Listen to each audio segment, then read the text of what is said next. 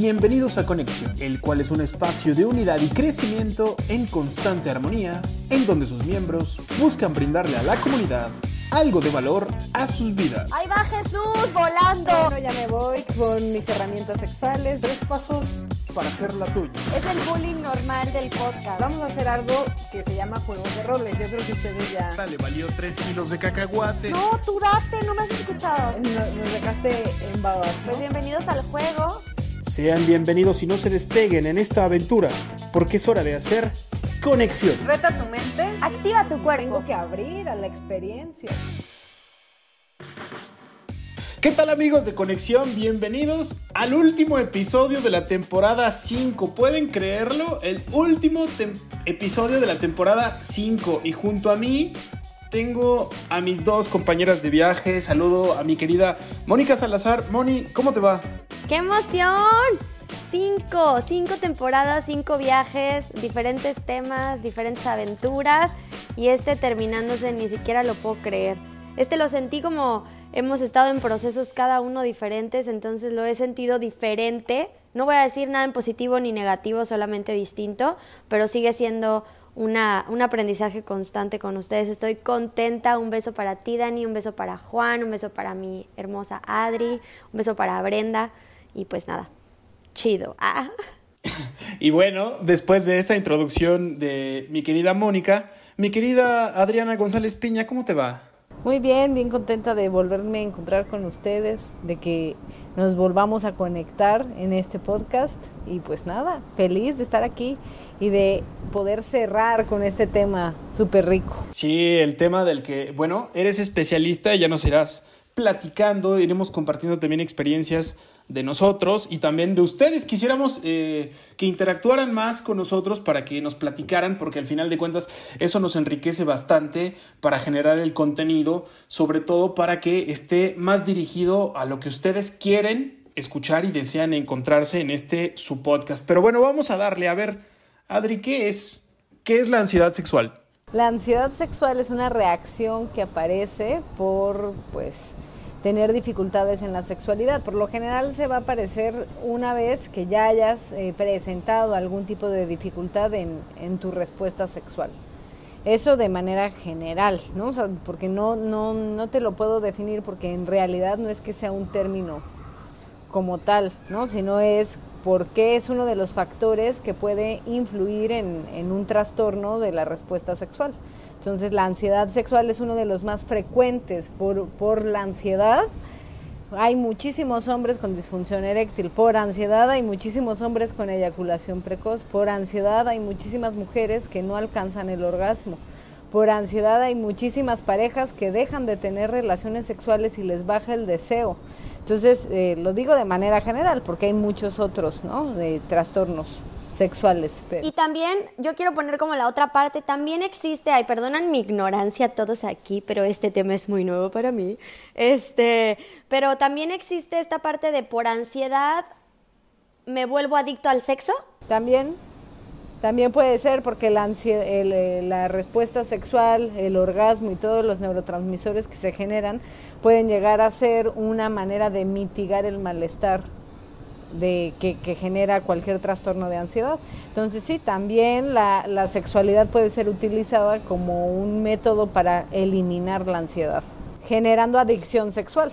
Yo sé que lo, lo que acabas de explicar es que no es como que haya una recetita, ¿no? Así de en el libro, pero ¿cuál es, o sea, eso que nos acabas de explicar son como los signos y síntomas principales de la ansiedad sexual? Sí, bueno, hay, hay varios, ¿no? Por ejemplo, o sea, si yo te puedo hablar de eh, personas o factores desadaptativos, ¿no? De factores de riesgo para tener ansiedad sexual, pues te puedo decir, el primero es tener un trastorno de ansiedad de todos los que hemos estado platicando. Si tú tienes uno de estos trastornos, posiblemente vas a tener una repercusión en tu sexualidad. La otra es generarte expectativas exageradas sobre cómo debe de ser una sexualidad. Que esto es súper común porque además en nuestra sociedad, como no se habla de sexualidad, la educación que tenemos es del terror, ¿no? O sea, te generan algo que yo le digo sexofobia, es decir, vas a arruinar tu vida, te, te vas a infectar y te enseñan las infecciones de una manera terrible. Entonces, eh, no te dan recursos para poder disfrutar o gozar de tu sexualidad o ejercerla de una manera más desde la salud sexual y el bienestar. Entonces nuestro manual es la pornografía y al ser la pornografía, pues expectativas exageradas. Sí, sobre todo, bueno, no sé, a lo mejor suena machista, pero yo creo que eh, es, ese problema afecta más a los hombres, ¿no? Porque son los que más consumen o no? Bueno, en cuestión de la pornografía, cada vez hay más equilibrio, ¿no? Sí, pornográficamente, este, sí, eh, los varones tienden a consumir más pornografía. Pero la ansiedad sexual, fíjate que es, pues a ambos les afecta de forma distinta, ¿no? Quizás a los hombres la ansiedad que se les activa va más hacia el miedo al rechazo y al fracaso, ¿no? Y al desempeño, y en las mujeres más está entre la inseguridad de su propio cuerpo, ¿no? Y las capacidades que pueden llegar a tener, porque como ha sido algo desconocido que no se les ha permitido muchas veces, pues ahí hay un, un tema de sentirse poco hábil y tener una carga de tengo que ser buena en la cama para que no se me vaya y a la vez tengo que estar de físicamente como se lo está esperando, ya sea como están los estereotipos de belleza o como está el estereotipo pornográfico de belleza, ¿no? Y que también pues son son un poco expectativas o nuevamente exageradas. Pero eso también afecta al hombre, ¿no? Yo quiero tomar algo que acaba de decir Adri porque no quiero que se me olvide y quiero aquí también, este, eh, cada vez nos volvemos, no sé, a mí el, el, podcast y conectar con ustedes me ha permitido ir aceptando cada vez más de manera honesta y poder contar mis experiencias, este, de manera como con menos juicios, ¿no? Y yo quiero contar que yo personalmente eh, ahora que Adri lo comparte, ya lo puedo decir así como va. Yo he pasado por esas dos circunstancias, Adri, que acabas de mencionar o que mencionaste adelante. Yo he tenido pérdida del, del deseo sexual o del líbido por ansiedad, o sea, por un trastorno de ansiedad y depresión, o sea, un cuadro este, crítico de eso. Y también me ha tocado como mujer en todos estos estereotipos este, sociales, constructos sociales sobre la, sobre la sexualidad, el el esto, ¿no? El estar en hipercuidado e hiperalerta de cómo era mi físico y estar todo el tiempo preocupada por cómo iba a ser mi desempeño, pero al mismo tiempo era en una búsqueda, ¿no? En una búsqueda de, pues a lo mejor así me van a amar más, ¿no? A lo mejor así sí se van a quedar conmigo. Yo sí he pasado por eso como mujer, este, en una etapa de mi vida, algunos ayeres, pero sí fue un, sí fue un proceso bien tormentoso el vivir la sexualidad desde esa ansiedad, desde este desde esta incertidumbre. yo también he pasado, yo también he pasado por eso como hombre, ¿sabes? O sea, no es no es como exclusivo de las mujeres y de hecho eso fue chistoso, porque eso fue lo primero, por ejemplo, que recuerdo haber pensado eh, cuando, cuando era más, más joven, ¿no? Decía de, pues es que a fuerza, si no funciona, o sea, si no funciona, ya, valiste madres. Y después es como de, bueno, con la pastillita azul, ¿sabes? Pero ya después Adri me explicó, me acuerdo cuando me dejó así con el ojo cuadrado, que me dijo, pues es que, si, o sea, si sigues en tu mente, aunque tomes la pastillita azul, no va a funcionar. No va a haber poder humano que lo haga funcionar. Entonces, todo ese tipo de cosas eh, también a mí me han ido como que haciendo de construirme, ¿sabes? Porque también eso de la imagen corporal, también eso del rendimiento, también eso del desempeño, también eso de qué va a pasar después. Todo eso yo creo que afecta eh, de manera diferente, pero yo creo que afecta a ambos géneros. Totalmente, a los dos. Y al final, pues desde el inicio, ¿no? Que veíamos que es la ansiedad, que a veces es adaptativa, a veces no. Y hay un tema de miedo, ¿no?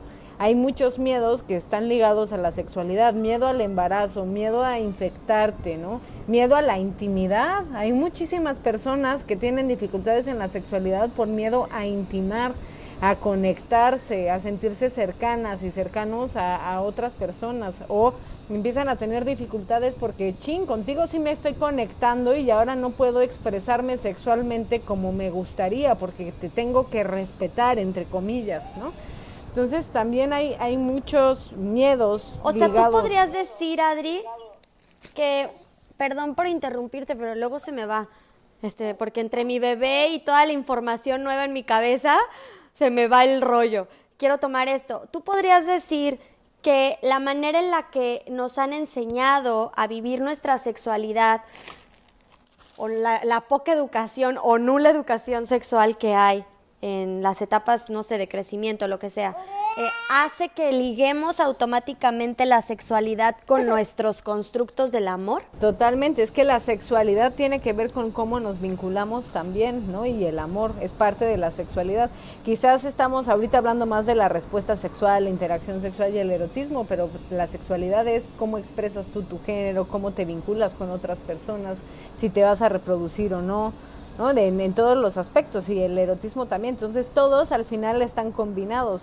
Si tú te, mira, tú puedes ser una pareja heterosexual, entonces ahí está el género puesto, ¿no? A mí me gustan, yo siendo mujer me gustan hombres, o yo siendo mujer me gustan mujeres. La interacción que tenemos y cómo nos vinculamos, de ahí viene la parte de amor y viene la parte erótica y todo al final pues influye en todas las esferas que, que están en nosotros. Entonces todos los miedos que tengamos sobre amar, sobre nuestro desempeño, sobre el placer, sí, amar y ser amados, sobre nuestra expresión, ser quienes somos, o si queremos eh, generar proyectos o, o, un proyecto, por ejemplo, como es tener un hijo, pues todo eso influye en el momento que estás en la interacción sexual. O sea, si mi pareja no quiere hijos y yo sí, va a estar impactando en ese instante que estamos teniendo el encuentro erótico. Claro, claro porque tengo el freno, ¿no? De él no es, e, esta persona no está buscando lo que yo quiero y qué pasa si pasa y si no, y entonces... Y, eso, exacto. Todo mentalizado. Cuando la mente entra, todo falla. y cuando la mente... Si lo mentalizas... Sí. Y cuando la mente... Si lo mentalizas, se apaga. Exacto. Y si entra la mente es porque hay ansiedad. Por ahí alguien decía eh, que tenías que ser un científico en la revisión y un artista en la acción. A ver, ¿cómo? cómo? Esa es una... Sí, o sea. Está. Está sutilmente ñero tu refrancito, güey. Sutilmente ñero. No. lo amo. eso es lo que siempre decían. Por ejemplo, Mario Luna. No, Mario Luna decía que, que tienes que ser eh, científico en la revisión pero artista en la acción, porque si eres eh, científico en la acción, pues valió madre, ¿sabes? Lo que acaba de decir Adri, pero parafraseado con otras me encantó, palabras. me encantó, pero como que le metiste un tono donde me imaginé algo muñero, ¿sabes? no, sí, sí, sí, sí. Y es que, a ver, hay, hay, muchas cosas que me imagino, o sea, que vamos hacia atrás, y ya que lo decían de cómo vivir la sexualidad, o sea, de cada persona independientemente, mujer, tus preferencias, hombre, lo que sea, pero yo también me ponía a pensar, por ejemplo, de cuando, cuando son niños y hablaban de esto, ¿no? De la educación sexual, que solamente es o la pornografía o todo es, todo es malo, ¿no? Entonces tú vas creciendo con esa idea y yo decía, bueno, claro, y, me acordaba, ¿no? De que cuando eres más niño o niña y tú quieres explorar o autoexplorar, por ejemplo, y entonces tú estás en, en, ese momento, digamos, de, de, de, exploración, de autoexploración, y te encuentras con tu papá o tu mamá, o, y si te dice, por ejemplo, no hagas eso, o déjate ahí, pues es como de que yo me imagino que cuando tú vas creciendo, tú lo asocias con algo malo y dices, ah, esto no lo puedo hacer, o esto está prohibido, y a lo mejor eso repercute en el futuro, ¿o no? Totalmente. Nuestra educación en todo, ¿no? Emocional, sexual, cómo reaccionan nuestros cuidadores primarios, pues nos afectan. No, no tampoco es los hace responsables, ¿no? También cuando crecemos somos responsables de nuestra propia vivencia sexual y propia vivencia emocional, pero sí repercute en nuestra manera como instantánea de poder reaccionar ante ciertas situaciones, como lo estás diciendo, y lo más posible en nuestra cultura es una educación sexofóbica guiada hacia la represión sexual. Si yo te digo qué emociones, pues es ansiedad, miedo, culpa, vergüenza, ¿no? Son las emociones más frecuentes cuando hablamos de sexualidad o cuando experimentamos. Es eh, más, es el tipo de educación que hemos recibido, a sentir eso, ¿no? el simple hecho de que yo les diga, a ver, hablen con su pareja de qué me gusta, o tócame más así, de una manera más explícita, eh, yo lo veo en las consultas, se mueren de vergüenza. No sabes, hombres o mujeres. ¿no? Ta, ta, ta, ta, ta, ta, ta, ta. pregunta. Lo veo, pero si, si preguntas sobre un platillo, ¿no? Que les gusta, a ver cuál es tu, tu comida favorita, pueden describirla, decir perfectamente por qué les gusta el, no sé si alguien dice la pizza, ¿no? Les va me va a decir cómo, qué tipo de queso, qué siente en la boca cuando se come el queso. Pero si yo les pregunto acerca de su actividad sexual, ahí es en donde se ve activada el miedo, la ansiedad, la vergüenza, la culpa para hablar de este tipo de temas o de tus gustos, ¿no? De tus experiencias, que al final es un mundo bien rico y permitido para todos. ¿De hombres o de mujeres te lo encuentras? Tú decías que en la consulta veías que la gente se cohibía, pero ¿qué es, ¿quién es que quien se cohibe más, los hombres o las mujeres? Madres, los dos. todos. Y, y más cuando están en pareja.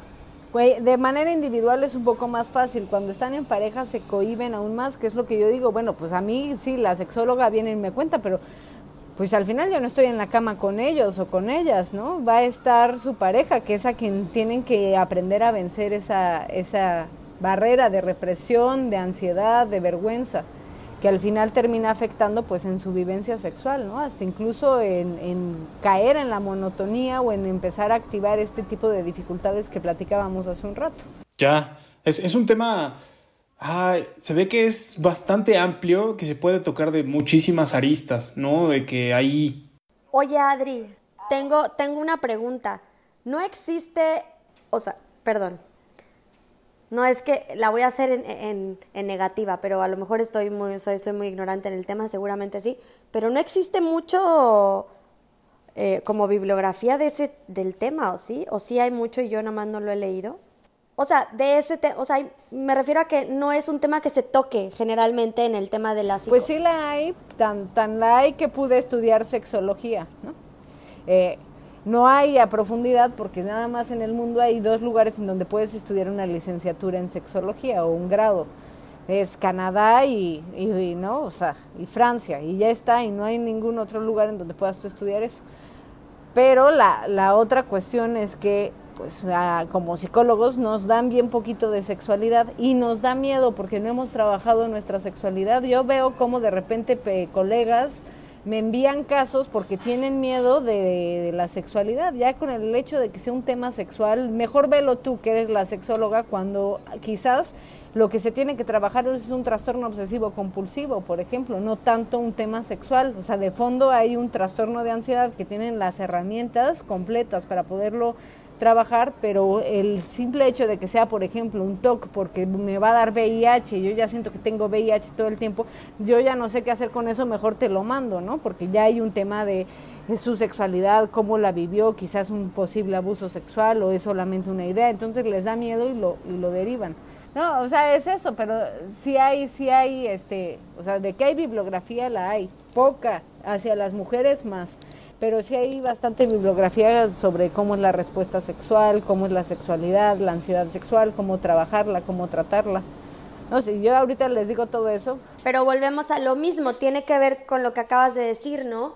El hecho de que yo vaya a trabajar estos aspectos o estas partes o esta parte de la psicología me pone a mí en una situación, o sea, estoy hablándolo en primera persona, ¿no? En que yo tengo que trabajar mi propia sexualidad, entonces yo tengo que romper mis propios paradigmas, mis propias barreras mentales, o sea, entonces no muchos por cultura y por, por educación no estamos, o sea, no nos, no nos educan para ser abiertos en esos temas, para, estar, para ser flexibles.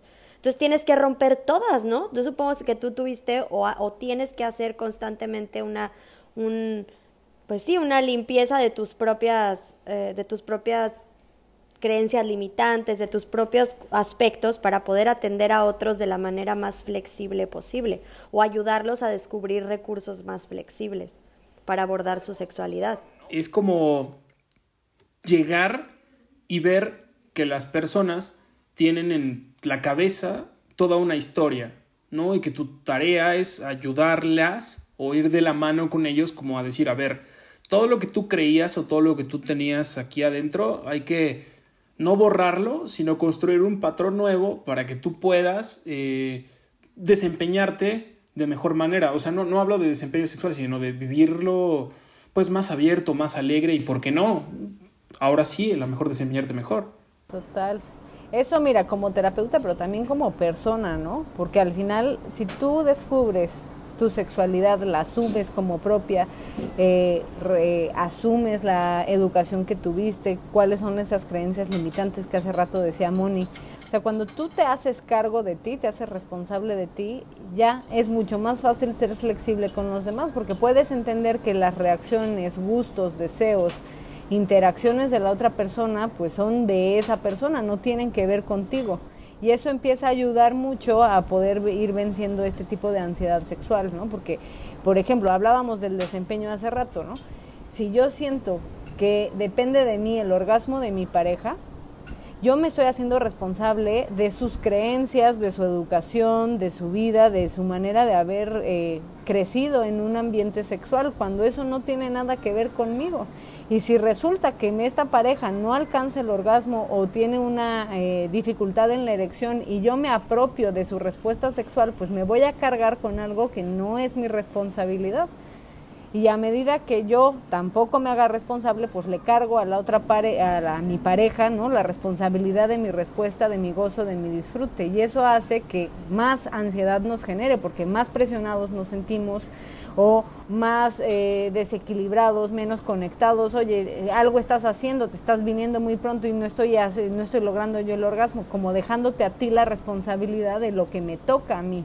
Entonces yo creo que nos han enseñado también a no ser, a hacernos responsables, porque al momento de no hablarlo, ¿cómo me voy a hacer responsable de algo que no conozco y que no hablo? Va a ser muy complicado. Y que ahora, justamente de eso que tú estabas mencionando, de la complejidad de esto, vamos ahora sí al juego de roles, que tiene que ver, tiene que ver con, un trastorno eh, obsesivo compulsivo de los que ya tocamos anteriormente. Toda la gama de trastornos que tenemos este, ya, ya tocamos anteriormente y quiero que tanto tú, Moni, como tú, Adri, y luego obviamente yo también lo haré, eh, seleccionen un TOC de esos que ya platicamos y crean que, eh, cómo, cómo va a influir ¿no? en la ansiedad sexual.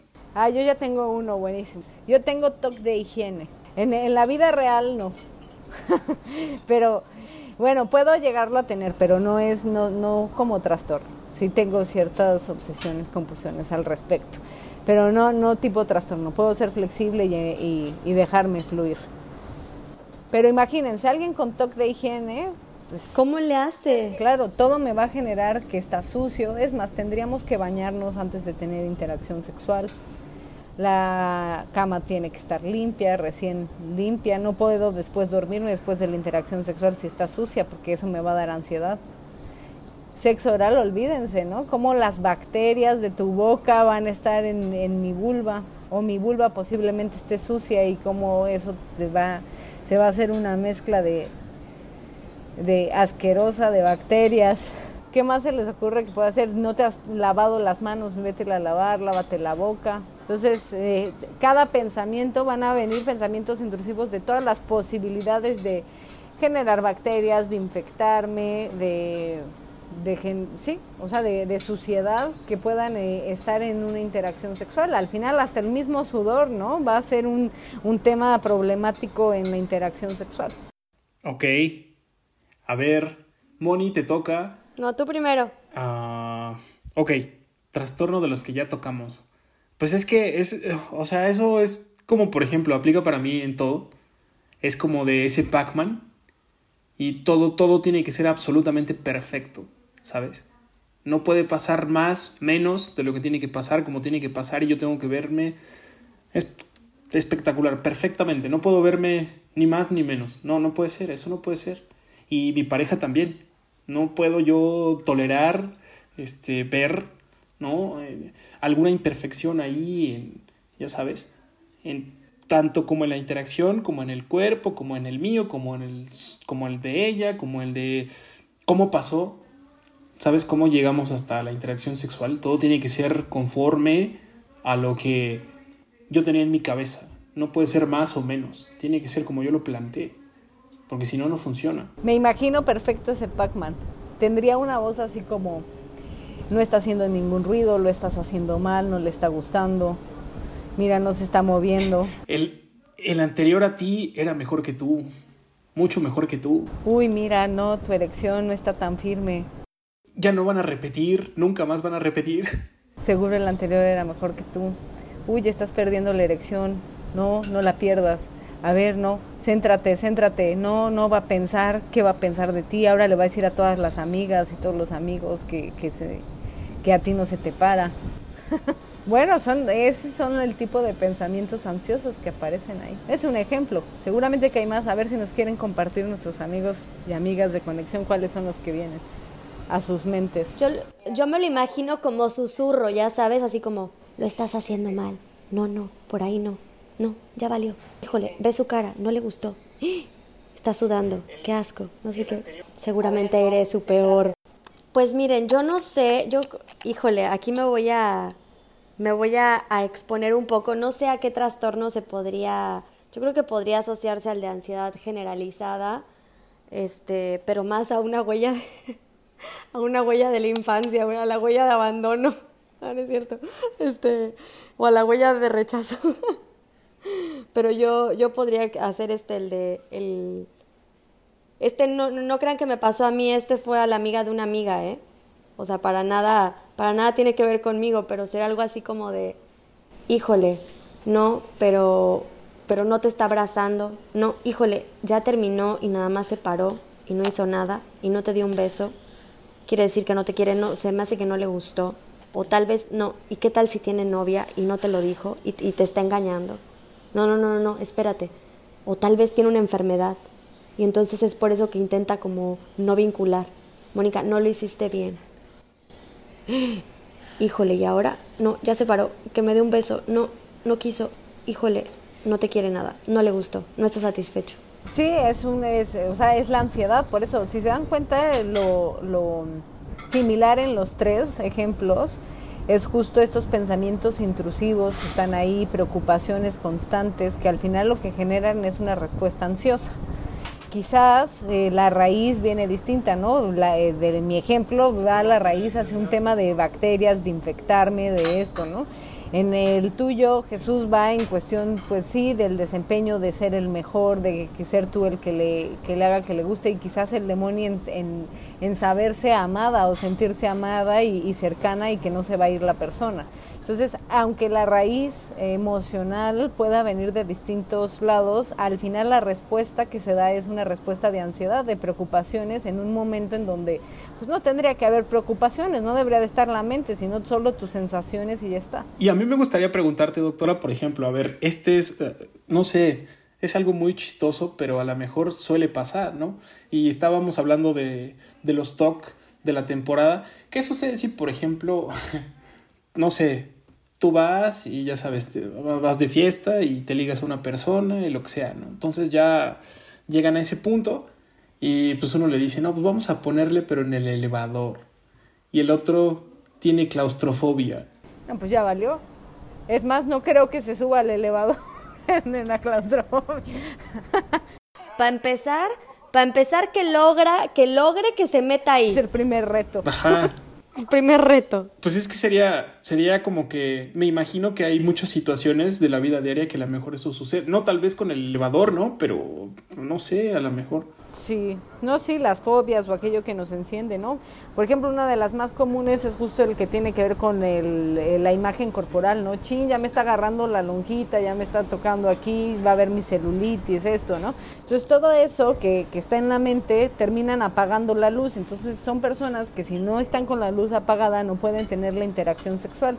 Y luego eso repercute porque la pareja es visual y lo que quiere es estar viendo, ¿no? Igual el movimiento, la persona, y entonces ahí empieza a haber dificultades en ese acoplamiento sexual, en la excitación de uno eh, o en la del otro. O sea, es decir, para mí, si se apaga la luz, me es más fácil excitarme. Pero a ti, si te apago la luz, te va a ser más complicado excitarte. Entonces, ese acoplamiento comienza a tener dificultades por este tipo de, detox o, o lo mismo, a ti se te antoja y tienes el deseo de hacerlo en el elevador y yo tengo claustrofobia, pues no voy a entrarle, ¿no? Entonces se va a ver frustrado ese deseo que tú tienes. O sea, el punto es lograr en el tema sexual, para trabajar estos temas, a lo que voy entendiendo, Adri, es cómo mis, a lo mejor, no, no quiero ya, pues sí, a lo mejor traumas o mis, mis creencias limitantes pueden mermar o pueden dificultar tu experiencia sexual, que eres mi pareja, o viceversa, ¿no? Tus limitantes pueden afectar tus creencias limitantes o tus, o tus traumas pueden afectar mi, mi experiencia sexual. Entonces, ¿cómo poder platicar de esto? ¿Cómo trabajar esto en conjunto para llegar a puntos en común? En cuanto a yo puedo experimentar lo que a mí me gusta, mis fantasías, mis deseos, y tú también, ¿no? Y sentir como un espacio seguro para abrir esos, esos campos, ¿no? De, de experiencias o de experimentación. Y eso abre eso abre un tema súper polémico. Pues sí, pero imagínate todo lo que tienes que trabajar. O sea, está cabrón. Muchísimo. Y aquí también, Moni, es, o sea, sí hacia tu pareja, pero también hacia ti. Imagínate todo lo que te estás limitando de descubrir de tu sexualidad y de gozar y de disfrutarla, ¿no? Por, eh, por esas creencias limitantes. Claro, terminas limitando a tu pareja, pero a la que principalmente limitas es a ti misma porque en la sexualidad entre más exclusiva o sea alguna conducta, algún deseo, más eh, rigidez en tu sexualidad tienes y eso te aleja de la salud. Eh, en la sexualidad lo que es saludable es la diversidad, la flexibilidad, hasta en la parte también psicológica, ¿no? Entre tú tienes un pensamiento más rígido, pues más problemas vas a tener en tu funcionamiento. Cuando tienes más flexible, más posibilidad de adaptarte. Sí, de aceptar el cambio y de abrazar el cambio, ¿no? No de rechazarlo inmediatamente. Entonces imagínate, si yo soy flexible y tú me propones algo, oye, te agradezco que pienses en mí, en este, la verdad eso a mí no se me antoja, pero ¿qué tal si mejor en vez de en el elevador nos metemos a la alberca? ¿No? Y eso hace que podamos tener mayor variabilidad, pero si yo estoy rígida, que solo en la cama, en la noche de misionero, pues va a ser muy complicado el poder también generar otro tipo de experiencias. Lo cual me lleva a pensar en otro tema que es bastante polémico y es, ah, pero, pero es agradable también tocarlo, ¿no? Ese del deseo genuino versus el deseo negociado. Y eso suena... O sea, yo, me quedaba pensando en todo eso y era como de, ah, ¿saben? A ver, espérate, te, explícate, porque eh, creo sí, que o sea, no sé si estás viendo mi cara, güey, pero no capté un carajo de lo que dije. ¿Cuál es el deseo genuino y cuál es el negociable? No, no todos son genuinos. No, no, no es cierto. No, no, porque, no, porque, de hecho, eh, de, eso estaba escuchando ayer igual, y es como el deseo genuino es, es aquel que te, o sea, tú ves, Moni, al jardinero y ya te prendió. Ahí lo tienes, ya está. Te generó, no digas eso, no ves que estoy casi casada. Bueno, ves a Luca y ya, ya te prendió. Y ya, ya está. Ese es el genuino, ya está. Pero el negociado es cuando llegan toda esta serie de acuerdos en donde tú dices, a ver, por ejemplo, vas a terapia, ¿no? Y te dice, este, no, es que, este, yo, mi pareja no quiere tener sexo. Y entonces ya la pareja dice, no, no quiero tener sexo porque él, no sé, ya saca otra cosa, ¿no? De a lo mejor es irresponsable, ¿no? Entonces ya llegan a esos acuerdos de que para tener más sexo, pues el otro tiene que ser más responsable. Y entonces ya ese es un deseo negociado y muchas veces ese deseo ya no funciona porque no es genuino. Pues mira, te voy a decir algo. No sé quién, de dónde haya sacado esto, pero te voy a decir una cosa. El hecho de pensar que hay un deseo genuino te mete expectativas irreales de lo que es la sexualidad te da presión a que a, fuerza tú tienes que sentir de manera espontánea las ganas de... Y eso es uno de los principales factores que genera un trastorno de, bajo deseo sexual, porque entre más presionado por sentir la genuinidad estás, menos deseo tú tienes de las cosas. Entonces también, bueno, eso lo quiero poner sobre la mesa porque es bien importante. Del deseo tenemos distintos tipos de desear. Podemos desear de manera hormonal, que es cuando nuestras hormonas están en cierto punto.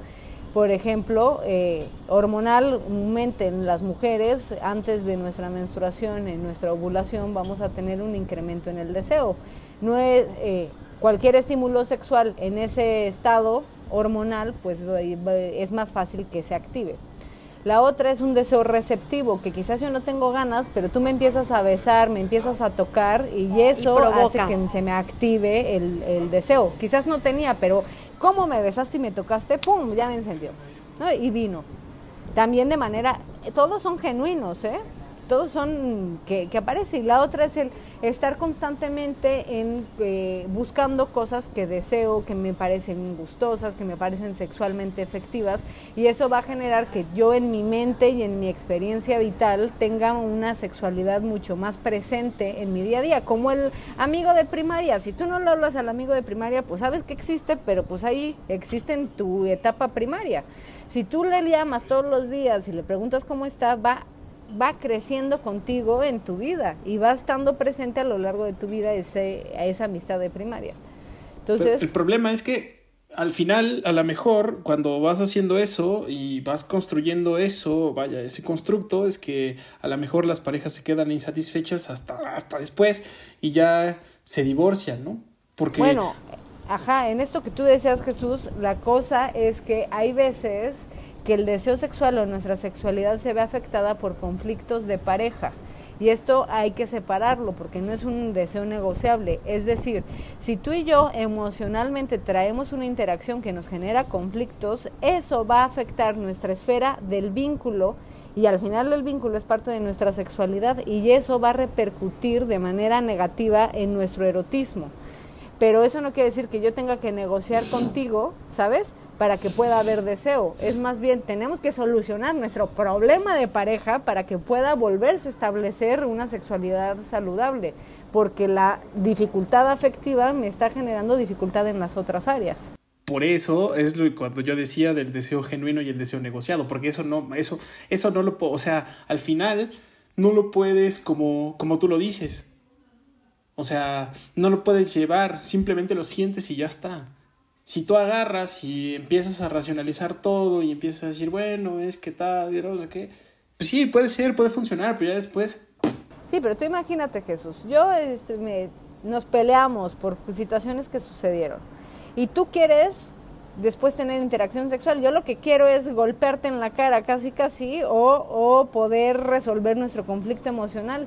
Porque si yo tengo una interacción de conflicto entre tú y yo, me va a ser muy difícil poderte desear, poder activar ese deseo hasta que no resolvamos este conflicto emocional. Pero es que es que ni siquiera estoy hablando de cuando, por ejemplo, hay lo, que tú acabas de decir, lo retomamos, ¿no? Estamos peleando y ya. Y yo, no es ni siquiera que yo te desee en ese momento, no, no, o sea, es antes, al inicio. Por eso yo decía, el deseo genuino y el deseo negociado, eso no puede pasar de otra manera. Como decía Moni una vez, Tú tienes de 5 a 7 segundos para saber si esa persona te atrae o no te atrae. Punto, ya está, no hay más. Entonces, después puede pasar muchas más cosas o menos cosas, pero la realidad es que si no fue de 5 a 7 segundos, ya después todo lo demás va a ser negociado, no va a ser genuino.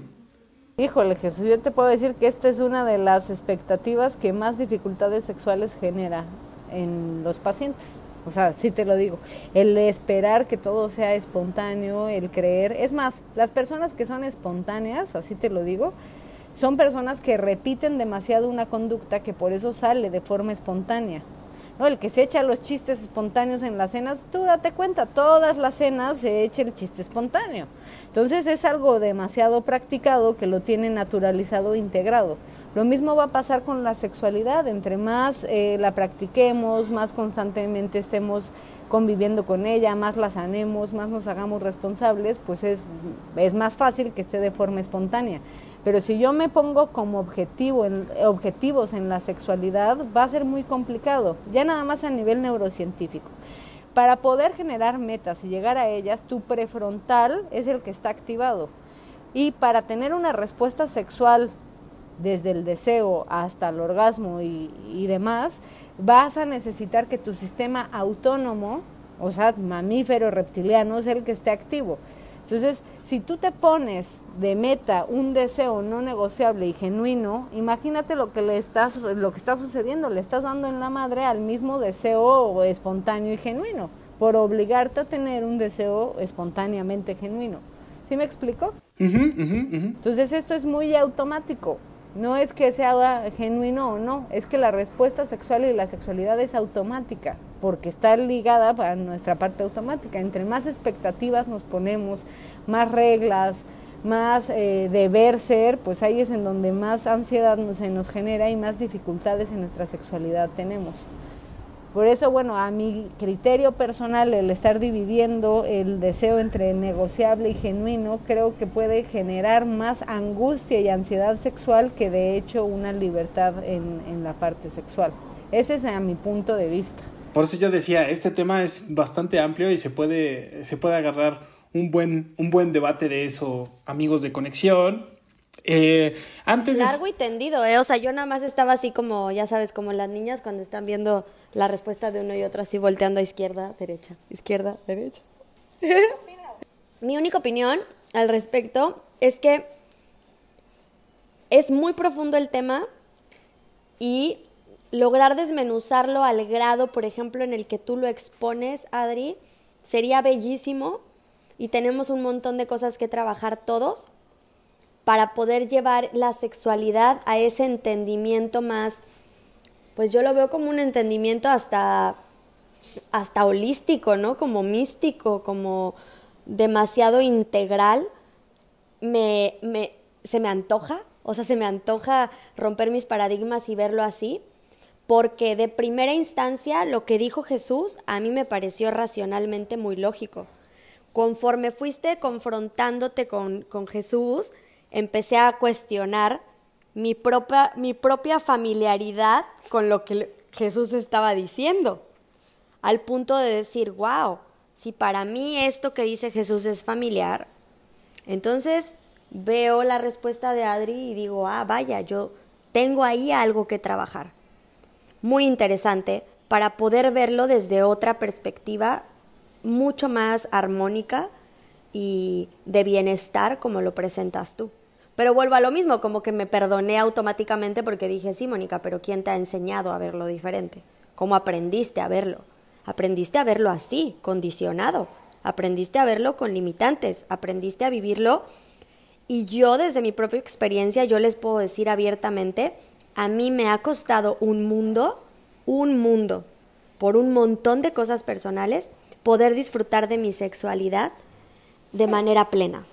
O sea, hoy en día todavía me cuesta, hay muchos aspectos que tengo que abordar de mí misma para poder, o sea, a mí me cuesta disfrutar muchísimo, mucho la sexualidad. Eh, y entonces me hago un cuestionamiento de todo lo, de todos las, las, los aristas que están relacionados con esa dificultad para disfrutarlo. O sea, para mí hace unos, ¿qué te gusta, Adri? A lo mejor hace unos dos, tres años, para mí era más complicado llegar a un orgasmo que cualquier otra cosa. O sea, podía estar a punto de llegar y no me lo permitía. A punto de llegar y lo cortaba.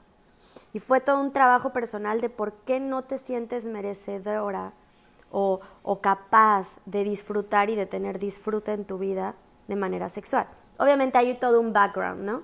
Hay todo un background en la infancia, hay traumas, hay huellas feas, ¿no? Pero fue, ¿qué, me llevó a descubrir todas esas áreas que yo tenía que trabajar? Ese foco rojo en la sexualidad. Para mí fue un camino al revés. Yo a través de mi sexualidad y los bloqueos que tenía, yo he podido descubrir qué cosas me pasaron de niña o qué cosas viví de más joven que hacen que al día, ese día fuera tan difícil para mí experimentar mi sexualidad. Entonces, nada, los escucho debatir y digo, ah, pues todavía hay mucho trabajo por hacer, qué bueno que tenemos toda una vida para hacerlo, hay que echarle ganas y ya es todo, eso estaba pensando. Y hay que pasar, ahora sí, a ver, a las técnicas accionables, porque ya saben que no nos podemos ir sin técnicas accionables. Primero, Adri, desde el punto de vista, bueno, ya sé que son tus áreas de expertise, me gustaría técnicas accionables desde el punto de vista psicológico y sexológico. A ver, es algo bastante amplio. Lo que yo les puedo decir es, agenden su consulta con Adri, ¿no? Pero a grandes rasgos, ¿qué le puede recomendar a las personas? Pues de forma general, ¿no? Porque cada dificultad en la sexualidad tiene como su, su propio mm, técnica accionable, ¿no? Pero a manera general, quizás yo les diría que pueden hacer un autorregistro, ¿no? En, en estos momentos donde puedan poner pensamientos, sentimientos antes de tener un encuentro sexual, cómo me siento, qué estoy pensando, quizás estoy diciendo a ver si sí lo logro, a ver si no se me ve, a ver si, para que puedan detectar esos pensamientos que te pueden estar generando ansiedad.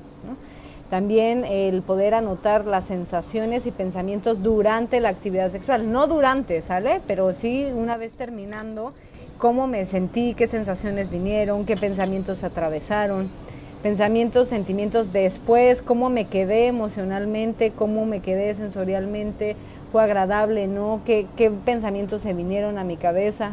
Y el grado de satisfacción con lo que yo sentí. O sea, como un autorregistro eh, inicial, ¿no? Con eso ya pueden empezar a trabajar sobre qué pensamientos o qué son los principales bloqueantes o activadores de la ansiedad.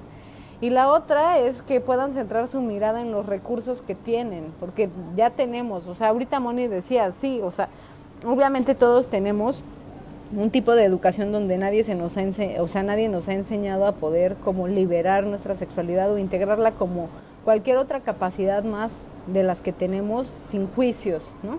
Entonces, claro que está todo ahí, pero independientemente de eso, desde que hemos nacido hasta el día de hoy, tenemos también recursos que hemos podido desarrollar, ya sea a nivel individual o porque también se nos ha estimulado de manera externa. Entonces yo te diría, recolectalos, recupera los que crees que te tuviste en algún momento pero que has dejado de utilizar, ejercita los que tienes y desarrolla los que te gustaría como amplificar, ¿no? Y, y tener ahí. Entonces quizás, no sé, yo me autoestimulaba y me dejé de autoestimular, pero cuando me autoestimulaba sentía mucho placer, pues es algo que puedo recuperar, ¿no? Entonces, el empezar a ver qué recursos tengo yo para poder desarrollar de una manera más satisfactoria mi sexualidad, esa es otra como técnica accionable que yo les dejaría. Y tú, Moni, desde el punto de vista físico, ¿qué cosa podrían hacer las personas para, para mejorar? O bueno, no mejorar porque suena como de empeorar o mejorar, sino pero para eh, vivir más plenamente la sexualidad. Yo aquí se me vino rápidamente, mira, estaba ahorita pensando mientras Adri hablaba, intentaba como concentrarme en sus palabras para no estar pensando en la técnica que iba a dar. Eh, creo que hay diferentes, como dice Adri, diferentes aristas para verlo. Si el origen de, las, de, la, de, la, de la dificultad o el trastorno sexual o, eh, tiene su base en otra situación, como ansiedad, depresión, pues yo creo que volvemos a las técnicas accionables para trabajar la ansiedad o acompañar el proceso de recuperación de, una, de, un, de un trastorno de ansiedad, de un trastorno de depresión, de alguna fobia, etc., ¿no? Pero si hablamos, por ejemplo, de un trastorno a lo mejor de la sexualidad asociado a algo orgánico, yo creo que sí podríamos trabajar en este caso las técnicas este, enfocadas en fortalecer o estimular el funcionamiento y actividad del piso pélvico, de la apertura de la cadera, de la apertura y movilidad de la pelvis, de mi posicionamiento, ¿no? ¿A qué invita mi postura? Eh, ¿Cuál es mi facilidad para entrar en movimiento, para llevar mi cuerpo a ciertas posturas que me permitan disfrutar el acto sexual como, con, libertad, más allá de las expectativas ilusorias, ya sabes, el típico porno loquísimo que pues no va por ahí, ¿no? Eh, usualmente. Pero también hay este otro tono que ahorita que hablaban, eh, un poco más Adri hablaba como de esta percepción de la sexualidad. Yo creo que tiene que ver, me quedó muy, muy aquí, ¿no? Lo que Adri decía, Moni, más allá del disfrute con la pareja, tiene que ver contigo. O sea, cómo vives tú tu sexualidad contigo. Entonces me vino a la mente esta, este, eh, yo tomé unas, una, una, una preparación en técnicas somáticas hace algunos años. Y creo que las técnicas somáticas de, de bioenergética y de experimentación o de, de, movimiento del cuerpo desde el orgánico, desde la intención, creo que sería una modalidad muy interesante de practicar. Estaría muy interesante, Adri, poder tener algún grupo así como de estudio en el que se ponga este tipo de técnicas de movimiento, técnicas somáticas, para ver si esto en el programa de, atención podría tener beneficios en la sexualidad o en la, en experiencia de la propia sexualidad y de la sexualidad con, con la pareja o, con el otro, ¿no? Eh, entonces creo que eh, ese tipo de técnicas podrían ser de gran utilidad. Eh, pero sí es muy difícil explicarlas aquí, ¿no? Yo creo que mi recomendación sería esa, ¿no? O sea, aprender a fluir, tomar cualquier tipo de clase que te ayude a fluir con tu cuerpo puede ser una manera indirecta. Bachata, merengue, para mover ahí la pelvis. Ajá, sí, sí, sí, como, como fluir con tu cuerpo, ¿sabes? O sea, no estar tan rígido, como lo que decía Adri, ¿no? La rigidez mental indiscutiblemente se refleja con una rigidez corporal, o sea, no hay manera, es, eso es, es como directo. Entonces, a lo mejor abordar el cuerpo para volverlo más flexible, más, ya sabes, más fluidito, el yoga bonito, ¿no? este, quizás eso podría ayudarnos a experimentar la sexualidad desde otra arista. Arista, sí, ah, desde otra arista, desde otra manera de ver las cosas. Bueno, quienes están escuchando, si quieren ser nuestros conejillos de India, por favor nos avisan para las técnicas somáticas con la parte sexológica. Toman sesiones con Adri en la parte de, de, sexología y luego tenemos ahí nuestros rituales de movimiento. Estaría padrísimo. Y ya después nos dicen qué tal estuvo. Exacto. Vamos a evaluarlos, a ver si generamos una nueva intervención. Ya saben amigos de conexión, entonces antes de cerrar este episodio, la última recomendación que yo les doy es la misma que les repetía hace rato, que a Moni le dio bastante risa, ya saben qué es lo que tienen que ser, científicos en la revisión, pero artistas en la acción. Así que, sin más que decir, este episodio me ha gustado bastante, ha sido bastante provechoso, como siempre, me gusta platicar compartir con ustedes, mis compañeras de viaje, esta aventura llamada Conexión, que bueno, nos pueden encontrar en Conexión el Podcast, en Facebook, en Instagram, igual, Conexión el Podcast, reta tu mente y activa tu cuerpo. Y a ustedes, chicas, ¿dónde las pueden encontrar? A mí me pueden encontrar en sexóloga.psicóloga, por ahí conectamos, feliz. ¿Y tú, Moni? A mí me pueden encontrar como mon.sf y mon.personalcoach, también en las redes de Quineos para la gente que está en Puebla y sus alrededores. Ahí seguimos con ese proyecto con Carlita al frente. Eh, y bueno, yo aquí siempre también en el podcast Conexión. Fue un placer platicar con ustedes, muy nutritivo, me quedo con un montón de, de nuevos viajes en la cabeza y en el alma. Y pues nada, qué bueno que ya terminamos porque Lua se despertó y eran eh, pláticas no aptas para menores. y bueno, antes de irnos, ya saben que esta es eh, por y para ustedes, pero sin ustedes es imposible esta aventura llamada conexión, que es... Reta tu mente. Activa tu cuerpo. Gracias. Y nos estamos escuchando y viendo en la próxima temporada, la sexta. Les mandamos un abrazo. Juan. Bye bye. Te la rifaste.